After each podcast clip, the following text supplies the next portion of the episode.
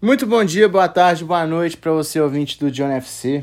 Aqui quem vos fala é o Johnny, obviamente, e sejam bem-vindos ao EP de número 78 do nosso querido, amado, respeitado, bom que você imaginar do nosso podcast Johnny FC. Eu nunca achei que eu ia chegar a 78 episódios. É episódio pra caralho, mas eu tô feliz, tá bom?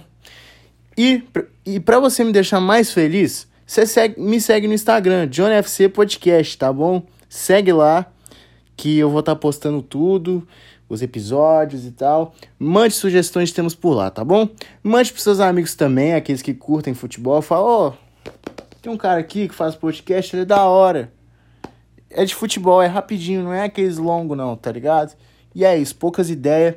Segue a gente no Spotify também para quando tiver um episódio novo, apitar para você no seu celular. E quando você tiver um tempinho, você vai lá escutar. Até rimou, bora que bora. Episódio de hoje nós vamos falar sobre cinco alterações que entraram na história do futebol.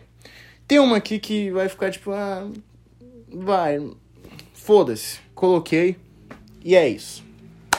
A primeira substituição que eu coloquei aqui foi Alemanha 1, Argentina 0, final da Copa do Mundo de 2014.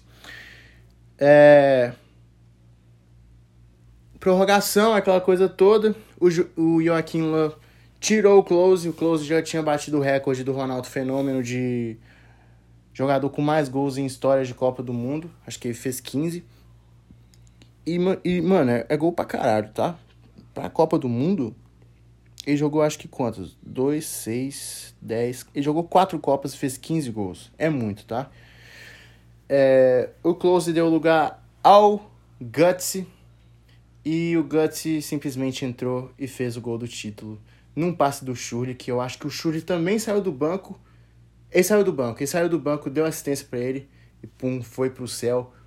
Alemanha tetracampeã do mundo em 2014 aqui no Brasa. O Close hoje está aposentado e o Mario Götze é jogador do PSV. O segundo gol que eu coloquei aqui, segundo gol não, a segunda substituição que eu coloquei aqui foi da final da Eurocopa de 2016 que o Renato Sanches, que foi a, a revelação do torneio, depois de ter feito uma temporada excelente no Benfica e ter acabado de e acabado de ter sido vendido ao Bayern de Munique na época, deu lugar ao Éder. Nessa ocasião, o Cristiano Ronaldo já estava no banco, já tinha saído e ele mesmo falou que ele falou pro Éder, ou o Éder falou que o Cristiano Ronaldo falou para ele queria fazer o gol do título. E dito e feito, né? Primeiros três toques na bola, bateu pro gol, dando a glória a Portugal. Primeiro título da história da seleção portuguesa. Para a felicidade do Cristiano Ronaldo, para a felicidade de, de 11 milhões de habitantes. E conseguiram a tão sonhada Eurocopa na França, contra a França, em 2016. Foi um banho de água fria para os franceses, pro Griezmann, porque o Griezmann foi vice de absolutamente tudo do Cristiano Ronaldo, segundo melhor jogador do mundo, acho que acredito eu que sim.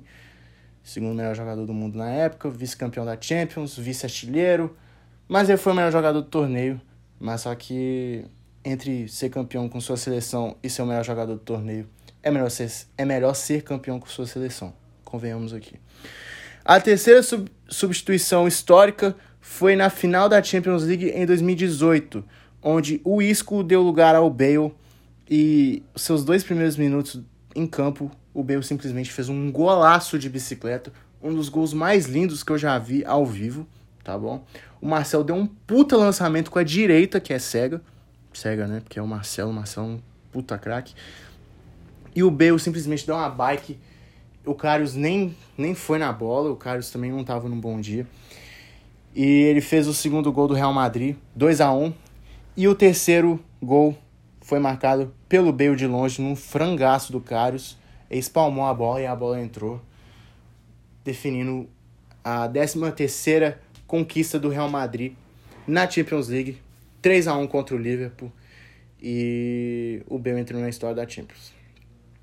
A quarta substituição que eu coloquei aqui foi na Libertadores de 2012, é, na final que o Danilo, Zidanilo, enfim, que era um baita jogador, tá, gente? Ele jogava muito, apesar de ser lerdo e não sei o que que tem, ele jogava muito. Ele deu lugar ao Romarinho, que tinha estreado um final de semana antes do jogo. Tipo assim, o jogo foi numa quarta, estreou no domingo com a camisa do Corinthians. Jogava no Bragantino na, na época. E se transferiu ao Corinthians. O Romarinho entrou, o Emerson Sheik deu um passe sensacional para ele, ele só cavou, não sentiu a pressão da La Bomboneira lotado, fez um gol, foi gigante naquele jogo Corinthians, conseguiu arrancar um empate que deu que deu um gás a mais no jogo da volta. E o Corinthians resolveu em casa. 2 a 0 Corinthians campeão da Libertadores em 2012, acabando com a piada da Libertadores. E no final do ano, ganhando do Chelsea por 1 a 0 Hoje o Danilo está aposentado, o Romarinho está no Al Hilad da Arábia Saudita, eu esqueci o nome. E o Isco e o Bale ainda estão no Real Madrid. O Renato Sanches está no Lille e o Éder continua sem time. O Éder, inclusive, é, nessa última nessa última Eurocopa que teve, ele que levou a taça, né? Tipo assim, quando tem aquela cerimônia toda antes do jogo, antes dos times entrarem, ele foi o cara encarregado de levar o troféu até o meio, assim, porque, né? Deixou no meio os jogadores passaram nele, né, entre o troféu. Ele foi encarregado por isso. E, o, e a última substituição histórica foi das quartas de final da Copa do Mundo em 2014 aqui no Brasil, que o Silensen, goleiro da Holanda, foi substituído pelo Tim Crew contra a Costa Rica. É... Mano, isso aqui foi muito bizarro. Eu tava assistindo esse jogo. Porque, assim, o Silensen, na época, assim, hoje não, nem tanto, ele era um, um ótimo goleiro, tinha tudo para ser um dos melhores goleiros do mundo, mas não. Ficou muito tempo no Ajax. 2016 foi pro Barcelona e hoje está no Valência. Foi, foi envolvido numa troca com o Neto em 2019. E assim, o Silensen tava fazendo uma ótima Copa do Mundo. Porém, Luiz Van Gaal, que é um cara meio louco, não gosto muito dele, para ser bem sincero. Hoje ele tá na seleção da Holanda novamente. Ele tirou o Silensen para irritação dele e colocou o Crew com a justificativa de que ele ele era mais confiável em pênaltis. E foi verdade, porque ele estava certo, porque o Team Crew pegou dois pênaltis, levando a Holanda para a semifinal.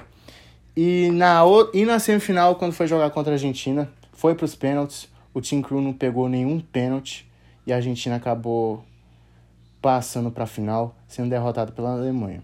E também um adendo: o Silencio até aquela época nunca tinha pegado um pênalti em sua carreira, então foi por isso que o Van Gaal tirou ele.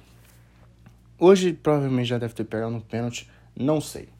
Então é isso, rapaziada. Episódio 78 terminado. Muito obrigado por mais uma, mais uma visualização. Espero que vocês tenham gostado do episódio de hoje. Deus abençoe vocês. Tamo junto. Valeu. É nós. Fui.